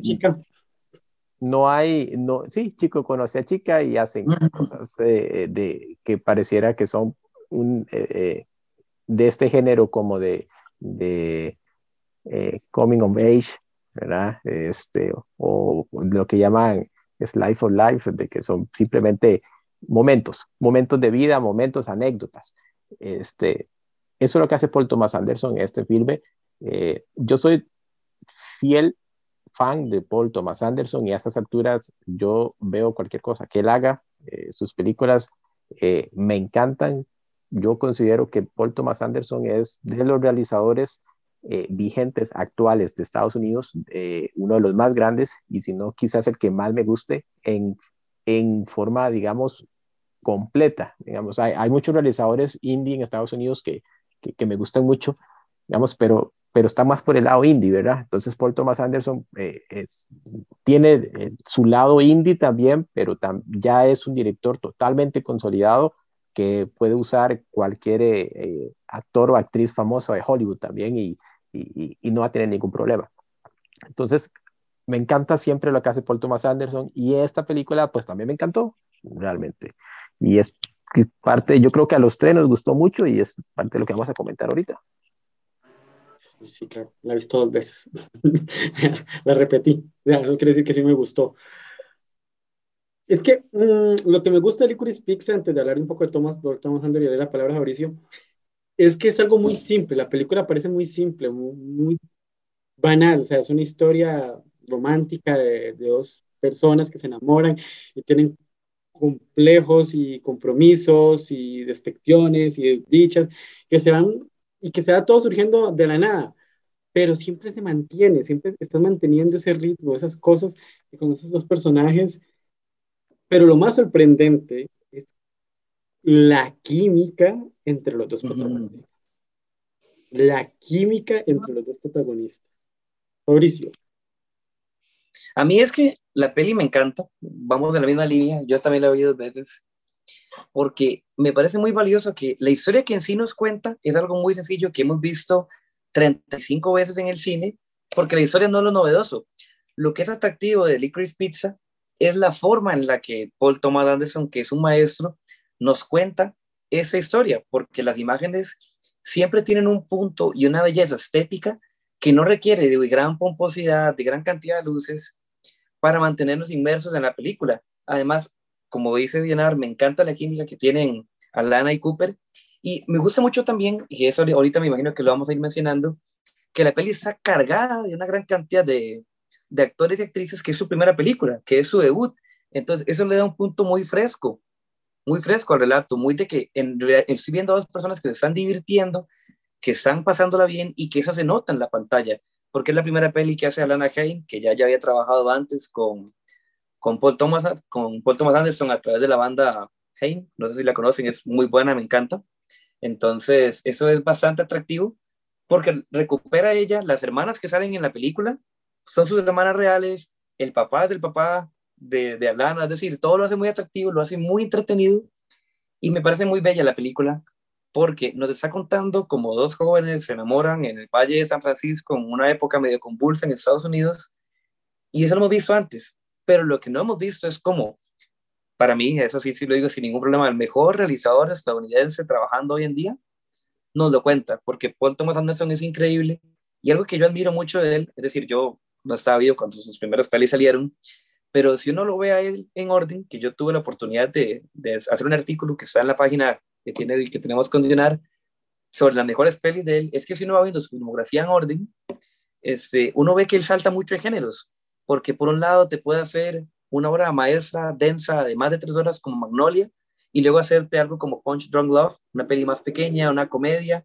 muy linda, muy buena con Adam Sandler, y luego saltar a hacer Petróleo Sangriento, que es de las mejores películas de la historia. Eso es lo que pasa con Paul Thomas Anderson, es impredecible. También lo decía Michael, él te puede ejecutar un presupuesto pequeñito, con un enfoque más indie, hasta que le des una producción como Phantom Thread de hace unos años, que es espectacular, con Danny Day-Lewis, que es un nombre pesadísimo, el único actor que ha ganado tres Oscars en el rol de actor principal, y de repente pasó a trabajar con uno de los mejores actores de la historia a estar con debutantes, con un muchacho de 18 años, hijo del gran Philip Seymour Hoffman, en paz descanse, con una cantante que es la primera vez que actúa. Y eso es lo que hace a este realizador realmente especial, lo que le hace estar tan presente, tanto para la academia como para los críticos, como para los fans y gente como nosotros que nos encanta el cine. Y yo veo que a los tres nos gustó bastante, nos gustó bastante esta película. Sí, realmente algo que tiene Paul Thomas Anderson es que cada cierto tiempo regresa a los, a los años 70 en alguna, alguna película. Personalmente, Licorice Pizza me encantó, pero no supera Boogie Nights. Para mí, Boogie Nights es la esencia pura de Paul Thomas Anderson de los 70. Es, es impresionante lo que hacen Boogie Nights. Y bueno, simplemente, obviamente, El Hilo Fantasma sigue siendo la mejor película para mí de Thomas Anderson y después McDonald's y Boogie Nights. Pues sí lo quiero dejar muy claro porque para mí Boogie Nights es el episodio. Licorice Pizza viene a ser algo, un complemento de Boogie Nights de esos años 70 que Paul Thomas Anderson le encanta porque también lo regresó con Inner Vines, la de Joaquín Phoenix, que a mucha gente no le gustó, es la que menos le ha pegado a Anderson. Que también, como digo, es que he vuelto, he visto ese patrón como que cada cierto tiempo regresa a una, a una película de los años 70. No sé si Michael usted ha visto ese, detalle.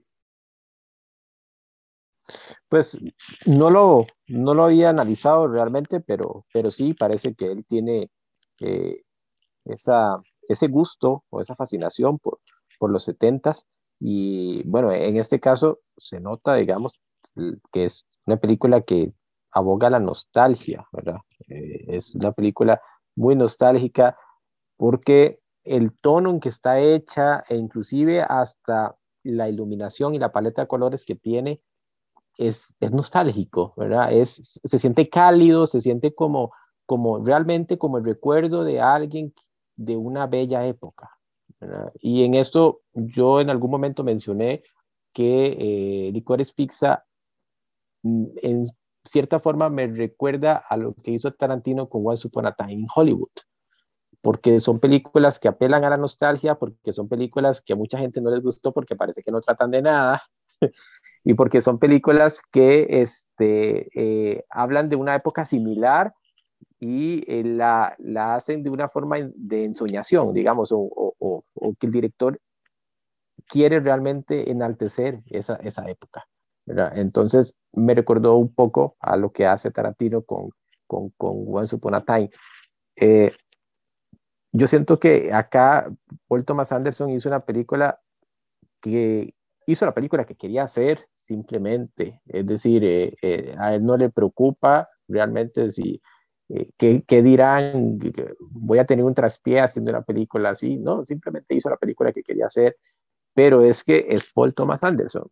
Entonces, desde la primera escena de esta película ya usted dice, abran paso porque aquí está Paul Thomas Anderson. Digamos, la forma en que dirige eh, ese encuentro cuando se conocen los dos personajes, la dinámica de sus diálogos, la forma en que actúan, la forma en que la cámara se va con ellos, los sigue, digamos, es increíble. Yo vi eso y dije, claro, o sea, aquí no importa que que, estén hablando de cualquier trivialidad, digamos, eh, lo que está haciendo Paul Thomas Anderson es oro, es oro puro realmente. Y ese es curioso, algo que mencionó Fabricio, que eh, de hecho es, es una de las mayores virtudes del filme, y es este, ese ritmo que logra mantener, porque desde el principio es, es un ritmo acelerado y se marca mucho por el movimiento de los actores y por los diálogos. Eh, no es tanto, digamos, un ritmo marcado eh, por tantos cortes de edición, sino que es el ritmo narrativo. El ritmo narrativo es marcado por todos los diálogos que tienen los actores y por eh, la forma en que visualmente se mueven de un lado a otro.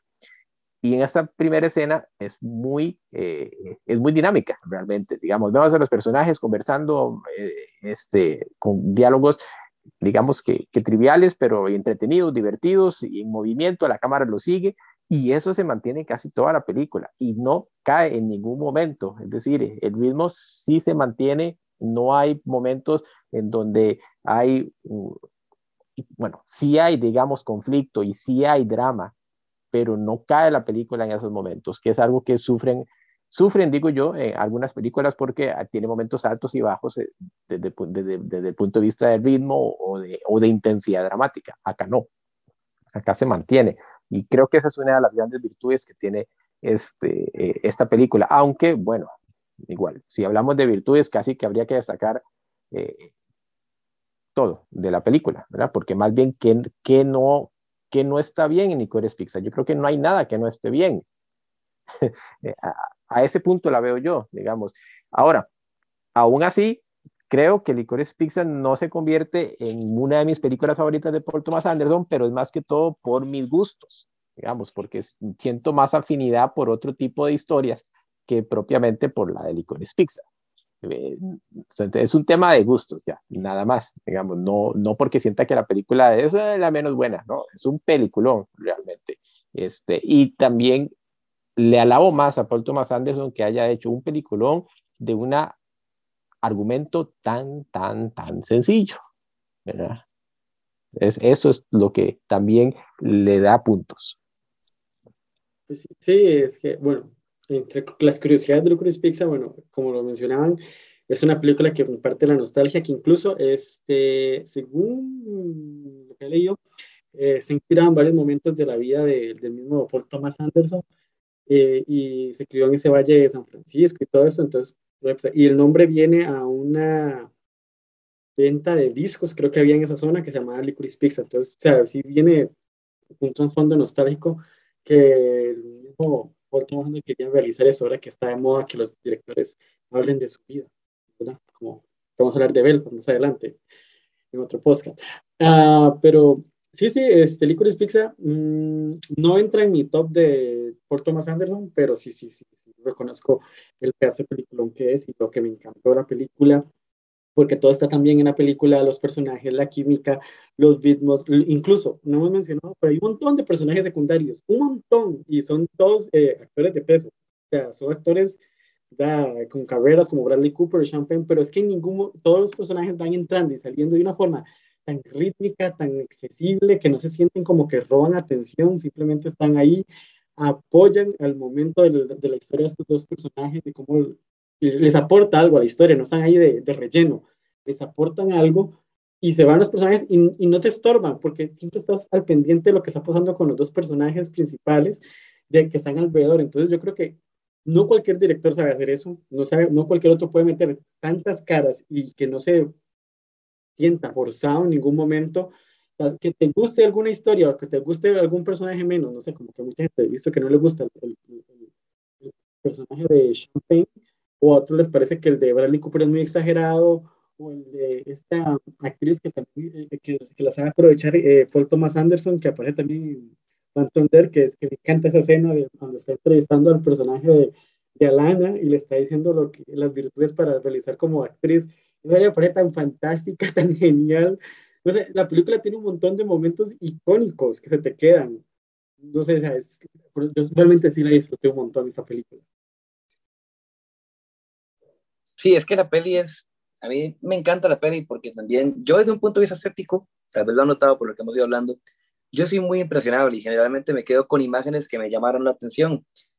El problema con Licorice Pizza es que toda la peli me llama la atención. Michael lo dice súper claro y tiene toda la razón.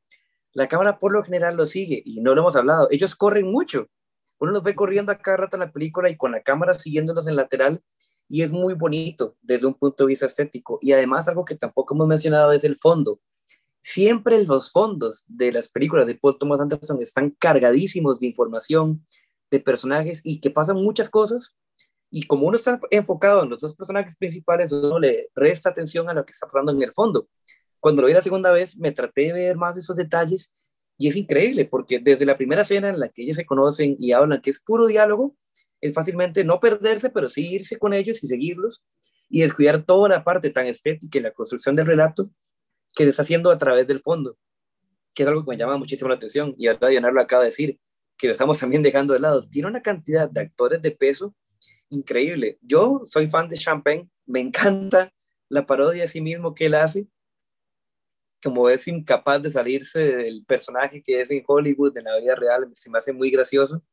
Me gustó mucho el personaje de Benny Safdie, se me hace muy, muy entretenido, muy, muy politiquero, muy como el... Pero tiene un buen giro, o sea, yo no sí, ese, y ese giro, yo, ah, mira. ese giro al final que tiene me agarró mal parado y me gustó mucho la, la forma en la que lo trataron. Y creo, yo creo que lo que más me gusta de Licorice Pizza es que es una peli que nunca aspira a ser una super obra maestra compleja desde un punto de vista narrativo. No, no, no, no. Es algo sencillo, pegadito a la tierra, pero que está tan bien contado y está tan bien hecho, que es que yo creo que es difícil que alguien que es fan de Paul Thomas Anderson no le guste esta película. Y aunque yo creo que los tres estamos de acuerdo que no es la mejor peli que él ha hecho o no es nuestra favorita, porque yo creo que mis tres pelis favoritas de él son Petróleo Sangriento, eh, Phantom Thread y Boogie Nights. Esas son las tres que más me gustan. O, las tres mejores, creo yo, porque también me encanta Punch Drunk Love. Y a pesar de eso, no estoy mencionando Licorice Pizza, pero es que estamos hablando de uno de los mejores directores del cine norteamericano. Entonces estamos hablando de un peso pesado, no, pesadísimo. En una película muy buena que trata de todo y de nada y que nos permite ver a dos jóvenes enamorarse, hablar de absolutamente nada, porque lo que hacen es hablar de puras, este, no sé, babosadas o de cosas que no tienen tanta relevancia, pero tiene tanta química y el relato está tan bien cuidado y tan bien contado que es imposible no enamorarse de ellos.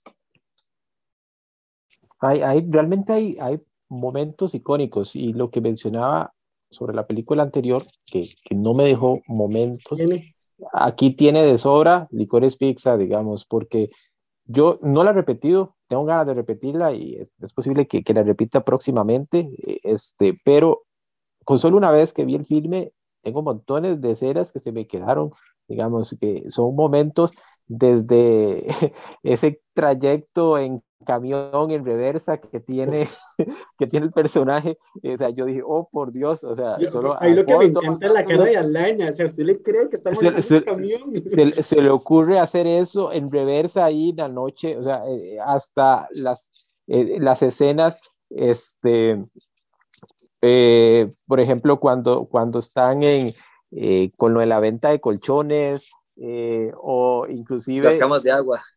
Sí, sí, sí, con lo de las camas de agua. O, es que cada, cada momento de la película eh, es, es, es, muy memorable, digamos, es muy recordable, como la parte en donde el personaje de Alana lleva a, a su novio, digamos, y dice que, que el sateo, ¿verdad? de una familia judía, o sea, tiene momentazos, la película tiene momentazos realmente.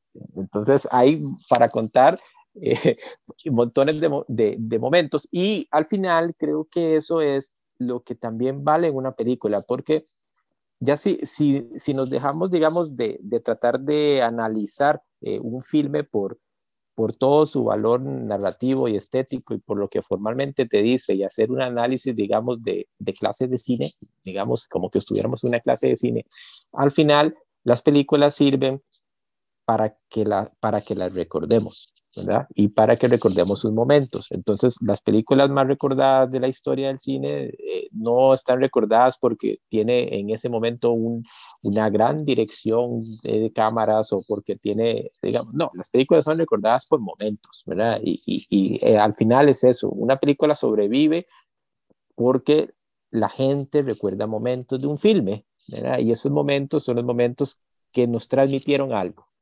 y esta película los tiene realmente, porque como dice Fabricio, no es una película en donde el director tiene su lista de check para llegar a los premios, ¿verdad? Que las hay. Hay directores que, que este, con más o menos intención tienen su lista de check para decir, ok, vamos a ver si hacemos una película para premiación.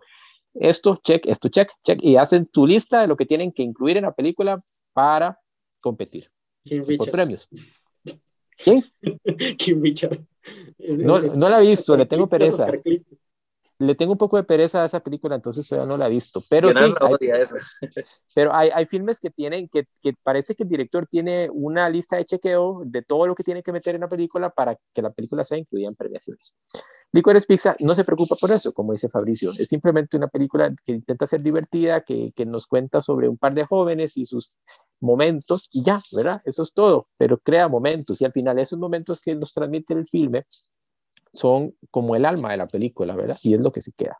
Y aquí, digamos, que me alejé un poquito de, ya, digamos, de un análisis cinematográfico como tal, es porque eh, creo que Paul Thomas Anderson es, está en, un nivel en donde de, te permite ya decir que sus películas te transmiten algo y te dejan algo más allá de que solo lo analices como que estuvieras en una clase de cine, que por supuesto sirve, porque si nos ponemos a analizar cómo está construida cada escena de Licores Pizza, que es la que estamos hablando ahorita, pues también, ¿verdad? Sería para dar clase, eh, desde el movimiento de cámaras que usa este Paul Thomas Anderson en cada momento y todos los movimientos, como dice Fabricio, de los personajes pasan corriendo de un lado para otro, o sea, es, es un dinamismo enorme el que, el que hay en esta película. Eh, pero, pero sí, digamos, eh, es, eh, es, realmente un gran filme. Curiosamente, eh, Paul Thomas Anderson llega, pareciera que llega como tarde a la, a la, temporada de premios, pero siempre llega y llega, ¿verdad? Porque así pasó con Phantom Thread. Con Phantom Thread llegó tarde también. Ya estaban, algunos tenían una carrera hacia el Oscar de mucho más tiempo antes y Phantom Thread llegó, dijo, con permiso, yo voy ahí y se metió. Y el Licores Pizza también llegó relativamente tarde. Es curioso porque como que Paul Thomas Anderson le gusta llegar de último. Pues este año no. Este año Licorice Pizza sí ha hecho recorrido de, de temporada muchísimo antes que incluso Phantom Dare.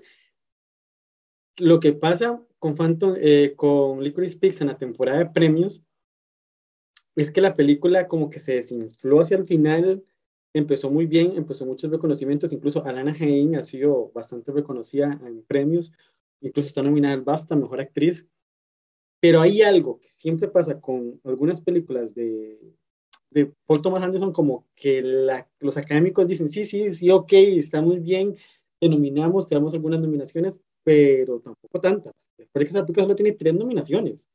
Cuando Phantom Dare arrasó en nominaciones, siete, ocho, y llegó súper tarde, así llegó tarde. Pero bueno, es que Phantom Dare es una obra maestra. o sea, Licorice Pizza está ok, pero cuando la comparas de que la última película de Paul Thomas Anderson, El hilo fantasma, es que hostias, es que es insuperable. O sea, ¿cómo pasas de esa relación tóxica, de alta moda, de estética visual, de una manera tan soberbia, con un duelo de actuaciones entre Vicky Chris, Daniel eh, Day-Lewis y Leslie Manvaya? Esas, esas, esas, escenas de la copita, del, de cómo se deciden las decisiones en esa, esa casa de moda es, es, bastante brutal. A pasar a Licorice Pizza, que es tan relax, tan ligera, tan de esos sueños de amor de verano, los 70 con, sí, es, es, es lo opuesto. con los Beatles, con Nina Simone de fondo. Es totalmente lo opuesto. Es el extremo opuesto, claro, sí. Pasa de una relación tóxica, de una relación tóxica de dos personajes a más bien a una relación inocente, eh, totalmente libre. ¿verdad? Entonces, sí, es... Por eso me, a mí me sorprende cuando yo la vi, yo decía, ¿cómo pasamos del hilo fantasma a Licorice Pizza en unos cuantos años de diferencia? O sea, ¿cómo... Es que es el mismo cambio que se vivió con, que pasó a ser Magnolia que luego hizo Punch Drunk Love y que después hizo Petróleo Sangriento. Es lo que decíamos, él tiene una capacidad para moverse entre géneros impresionante. Y lo peor es que se mueve entre géneros y lo hace con maestría. Eso es lo que se cae mal de Paul Thomas Anderson, que es capaz de contarnos un drama súper pesado, de moda, donde una simple escena, como en, como en Phantom Thread, donde, donde un, una, un desayuno puede ser una escena magistral en donde una persona puede aprovechar para provocar a la otra y las relaciones de poder y la toxicidad que se vive en Phantom Thread a pasar a una peli donde gran parte del atractivo está en verlos conversar, en verlos conocerse. Es decir, a mí me parece fantástico porque son cambios tan, tan radicales, tan que es el extremo opuesto como ustedes están mencionando, que a mí me encanta. Es decir, desde que yo vi anunciada a Licorice Pizza dije, wow, qué varas, pero es por Thomas Anderson, tenga mi dinero que la voy a ver y muy a mí la me, me compró desde el trailer cuando pusieron eh, David Bowie. Estaba comprado hace ratos. A mí me ponen una canción de David Bowie, una película y ya dije, ya, tome mi dinero, ahí está, cójalo, llévenme. Y si le suman a Nina Simone, más, coja. o sea, no, no, no, no sé, esta película a mí me encantó. Este, el, el, como el soundtrack, no lo he mencionado, bueno, he mencionado las canciones, pero lo que hace, todo por Thomas es tan cuidadoso que las canciones que suenan van subrayando la historia, o sea, van contando algo más dentro del momento, dentro de las sensaciones, de las emociones de, de los dos protagonistas, incluso hasta los personajes que están ahí de, de, fondo, como el hermano, como las hermanas, o sea, no sé, o sea, todo está muy bien ejecutado, todo está bien, aquí sí puedo decir que todo está bien desarrollado, todo va a su, a su línea, los personajes tienen trasfondo, incluso los secundarios tienen sus momentos, tienen sus escenas, comparten con los protagonistas, le aportan algo. Por ejemplo, las hermanas eh, de Alana, que son, como lo mencionó Fabricio, las hermanas Jaime, este, tienen sus escenas que, mira, mira, están ahí y, y, aportan, o sea, es que aportan algo al, al, a la protagonista. Entonces, eso lo hace un buen filme, porque todo está muy bien medido, todo está muy bien desarrollado.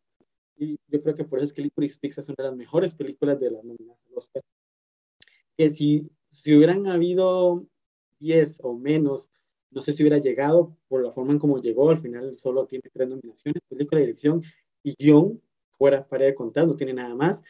Debería estar nominada en montaje. Alana Haim me parece tremenda. Debería estar nominada mejor actriz antes que Nicole Kidman o Jessica Chastain. Pero bueno, es lo que hay y no se puede hacer nada más. Lástima, porque la película se merecía un poquito más de amor. Digo, y lo sigo sosteniendo.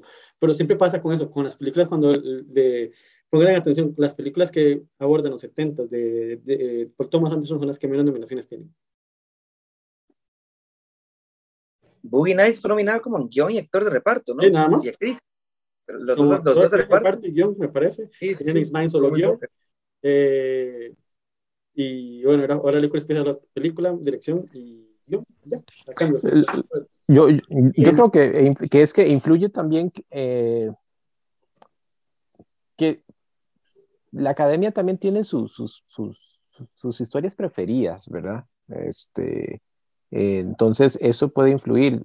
Por eso ustedes verán que las películas quizás que más han sonado en los Oscars de Paul Thomas Anderson, por un lado, son, son más dramáticas, y por otro lado tienen algún aspecto como que sea algo histórico o, digamos, o, algo que ya sea de una época histórica o, algo, algo que, que, se aleje, digamos, de simplemente historias de la vida, como en este caso. Entonces, yo, yo, yo creo que eso afecta, digamos, también, porque en la academia son muy quisquillosos con eso.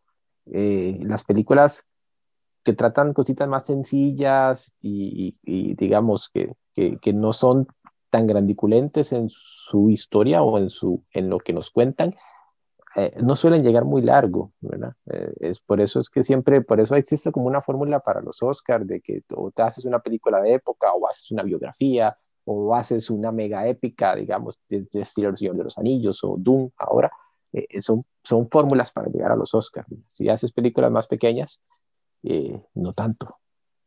Es que el, el, problema con Paul Thomas Anderson, no sé, es, es algo que yo y hemos, hemos ido hablando en diferentes podcasts eh, con otros colegas. Hay algo que pasa con, con, Paul Thomas Anderson. Si hay películas como Petróleo Sangriento o El Hilo Fantasma, que realmente los, los académicos sí, la, sí les gustó la película porque se nota esa tierra nominaciones, pero después llega The Master y se quedó con tres nominaciones en Mejor Actor, Actriz y Actriz de Reparto y ya. Y se acabó. Como pasó con Boogie Nights, creo que fue como mejor actor y actriz de reparto y guion. Inherent Vice, guion. Eso sí le reconocen, siempre le están, casi siempre están nominados en guion. Pero, o sea, se quedan como ahí muy cortas. Incluso, volvemos a Licorice Pizza. O sea, salvo alguna sorpresa mayúscula ahorita, puede pintar en mejor guion y ya es hora que le den un Oscar a Paul Thomas Anderson, porque creo que ni siquiera lo tiene. Este, y, lo, y, su, y su as más fuerte es guion, porque Belfast está cayendo, a pedazos está cayendo. Pero ojo, que en esa categoría amo, amo a Paul Thomas Anderson y me encanta Licorice Pizza. Pero si hay un guion que tiene que ganar en esa categoría, es The Worst Person in the World. Que ahí sí es cierto que eso es un guion así, bien, bien, bien. Y la película está funcionando mejor, The Worst Person in the World en taquilla que Licorice Pizza. Hay, hay una interesante, hay un interesante duelo ahí de película internacional, de hecho, eh, porque tienen nominaciones más allá de, de su categoría, ¿verdad? Sobre todo Drive My Car, que creo que se coló hasta en hasta dirección, en, creo que se en coló. director, se coló en director y película, que pareciera que, que puede ser la que va a ganar por, por inclusive estar nominada en película, pero eh, The Worst Person in the World no, no, no murió ahí quedita, ¿verdad? Sino que, como dice Diona, está nominada también en guion, entonces es wow, está nominada en guion. Y es una gran historia que cuentan. Sí. Y lo siento, o sea, por eso digo, me encanta Licorice Pizza, amo a Paul Thomas Anderson, me encanta la película, pero si en esa categoría hay un guion que tiene que ganar es el de Worst Person in the World. Ese guion es obra maestra, o sea, ese, el guion de The Worst Person in the World, lo pueden escuchar en el podcast que hablábamos, este, es tan realista, tan natural lo que cuenta esa película que te sorprende. Licorice Pizza es muy emocional y sí, te compras esto, pero muy idealizado, o sea, ese, ese sueño tal vez de un adolescente que se enamora de una chica mayor y o sea, es como muy idealizado, eso es la verdad, Licorice Pizza, en un contexto romántico idealizado. Pero en The Worst Person in the World es como más fluido, o sea, la historia romántica, los desamores, lo que no saber qué estudiar, qué, qué quieres en la vida, cosa que el personaje de Alana Jain sí lo tiene, tiene esos, esos conflictos dentro de la historia de que no sabe qué hacer con su vida, pero al final siempre va terminando el punto romántico con el protagonista. Entonces, tal vez ahí es donde pueda perder esta película de Paul Thomas Anderson cuando la comparas con otra película romántica como es The Worst Person in the World. De hecho, es posible que, que, que no gane nada Licorice Pizza en los Oscar. Eh, no creo que vaya a ganar película. Y uh, si, va, si gana algo, ganaría guion. Eh, pero no estoy seguro que vaya a ganar guion. Entonces, este, es posible que se vaya en blanco, realmente. Yo lo veo en blanco. No, y si sea en blanco no va a ser algo extraño para Paul Thomas, porque lo estamos mencionando hace un rato. Lo- me Él no hace sus pondría- películas para La llegar a los pondría en la mira si gana el BAFTA en guion. Pues no me acuerdo si está nominado el BAFTA en guion. Me parece que sí, porque Licorice Pizza sí tuvo más amor en los BAFTA que en los Oscar. Entonces, si ganara algo por allá, este, sí le pondría un poco más de ojo. Pero al día de hoy, salvo alguna circunstancia, que ya ganaría Belfast, pero en serio, Belfast se ha caído, se ha caído, pero no sé. Pero bueno, no sé, algo más que quieran agregar de Licorice Pizza para cerrar.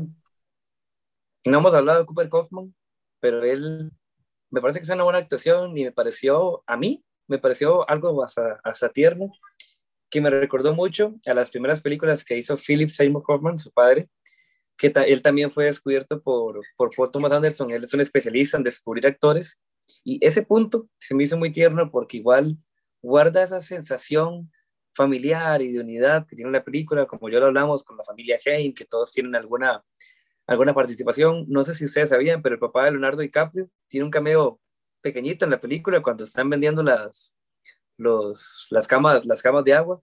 Y así, es decir, eso, esa peli es una peli realmente especial, con mucho corazón, creo que eso es lo que más tiene esa película, un gran corazón y acompañado con una maestría técnica y audiovisual fantástica, que a mí me encantó. Me hubiera gustado que le dieran más amor en los premios, pero ya tanto Michael como Dionar lo decían lo decía muy clarito. Él no hizo esta película pensando en paso 1, 2 y 3 para llegar a los Oscars. No, él hizo la peli que él quería hacer, que él le quería contar y la forma en la que él quería contarla. Y creo que le salió bastante bien. Y yo como fan del cine, como fan de Paul Thomas Anderson, salgo súper satisfecho de, de esa gran película. Sí, podríamos seguir hablando montones de Licorice Pizza, la verdad. Este, eh, de cada, como dice Fabricio, de, de, de cada microhistoria ahí que está atrás de cada personaje que sale, ¿verdad? Porque tienen, porque, ya sea porque tienen que ver algo con la vida de Paul Thomas Anderson, etcétera, ¿verdad? Entonces, que hoy es una película con la que Paul eh, mandó a llamar como a sus amigos y dijo, mira, voy a hacer una película divertida, vení, salí, ¿verdad? así se siente, ¿verdad? Se siente así y está bien. De hecho, eh, tiene todo el derecho del mundo a hacerlo y le salió una gran película. Eh, pero bueno, digamos, para terminar, en mi caso, pues yo solo quiero decir que eh, espero seguir viendo películas de Paul Thomas Anderson. Este, cada vez que se anuncia que él va a hacer una película, yo voy directo, digamos, eh, ahora que ustedes mencionaban sobre en qué momento les pareció atractiva Licores Pizza, yo más bien tardíamente la, la, la, la eh, este, me enteré de ella, o sea, cuando por ahí yo escuchaba que venía la película de Paul Thomas Anderson, yo dije, ok, tengo que ver la película de Paul Thomas Anderson, pero ah, vi el tráiler hasta que ya estaba casi que en cartelera en el Magali, un poco antes, este, vi el tráiler y yo, ah, mira, de eso trata Licorice Pizza, se ve, se ve muy entretenida, pero yo le compro cualquier cosa a Paul Thomas Anderson, entonces espero seguir viendo películas de él eh, y, y, que siga siendo, que, que siga haciendo lo que él le gusta hacer, ¿verdad? No le voy a pedir que haga peliculones, sino que haga las películas que a él le gusta hacer, que estoy seguro que van a ser buenas películas.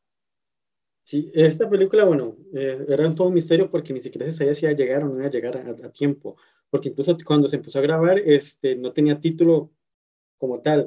Eh, Universal este, no iba a promocionar la película porque ni siquiera tenía título, no sabía ni cómo qué iba a pasar con la película, no había imágenes, de hecho para octubre por ahí no se sabía nada qué iba a pasar con esta película, estaba ahí dando vueltas y la propia cartelera de Universal dijo que no la tenía ni programada.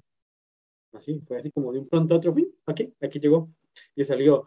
Eh, curiosidad, ah, algo que, que noté, no estoy, no me acuerdo, pero esta es la primera película donde sale también la esposa de Paul Thomas Anderson, en una película de él. No, no, no estoy seguro, o sea, no me acuerdo si la he visto en otras películas, pero Maya Rudolph sale aquí en una escena y yo dije, ma, esto es fantástico ver a Maya Rudolph. Ocupo ver a Maya Rudolph en una película más de Paul Thomas Anderson, pero con un personaje más. Eso se lo, se lo, ocupamos. Y aprendimos a decir Barbara Streisand, ¿verdad? Eso también hay que, hay que recordarlo. Nos, nos lo dijeron muchas veces de cómo de mencionar el nombre de Barbara Streisand. Pero bueno. Esto es Licorice Pizza. Muchísimas gracias, Fabricio, May, por acompañarme. Un placer haberlos eh, compartido con ustedes para hablar de esas tres películas, especialmente eh, la de Paul Thomas Anderson, Licorice Pizza, una de las películas favoritas mías de lo que va este año y creo que va a estar en mi lista final de año. No creo que se caiga. Y claramente, este, no sé, para que se despidan, Fabricio, hasta luego. Muchísimas gracias. No, gracias a vos por esta, por esta invitación para hablar de, de tres películas, en especial de, de esa peli Paul Thomas Anderson, que veo que ustedes la disfrutamos bastante. La pasé bastante bien y cualquier próxima invitación, bienvenida, porque siempre uno tenga la oportunidad de hablar de cine con gente que sabe y con gente que tiene gustos afines, es siempre bienvenido. Entonces, no, muchas gracias a vos por la oportunidad de estar acá. Igual de mi parte, un placer estar este ratito hablando de estas tres películas. Eh, y encantado también de siempre estar hablando de cine. Creo que las veces que he participado lo he mencionado ya, que eh, me encanta hablar de cine, entonces, este, encantado de estar aquí y espero estar próximamente. Como saben, estas zonas están abiertas, muchísimas gracias y mi nombre es Dionel Hidalgo, me pueden encontrar en Algo Más Que Cine, en nuestro sitio web, www.algo más que cine, en redes sociales, Instagram, Facebook, Twitter, ahí para que estén informados de todos los estrenos, rifas de películas, de estrenos, de regalos, de todo. Estamos aquí, este es nuestro podcast, el juego de Spielberg, y claramente nos vamos a despedir con la gran leyenda Nina Simone.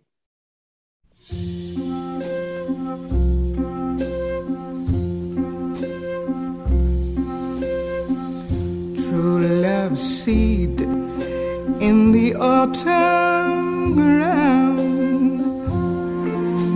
love seed in the autumn ground. When will it be found? True love deep in the winter white snow. True love deep in the winter white snow. How long will it take to grow? You know, true love buds in the April air, the April air.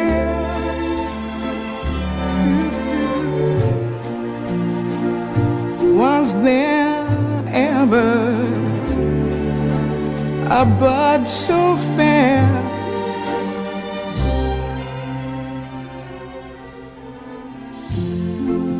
Love blooms for the world to see. True love blooms for the world to see. Blooms high upon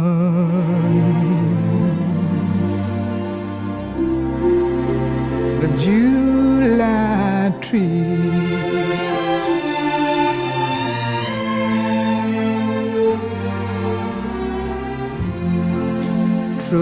Love blooms for the world to see.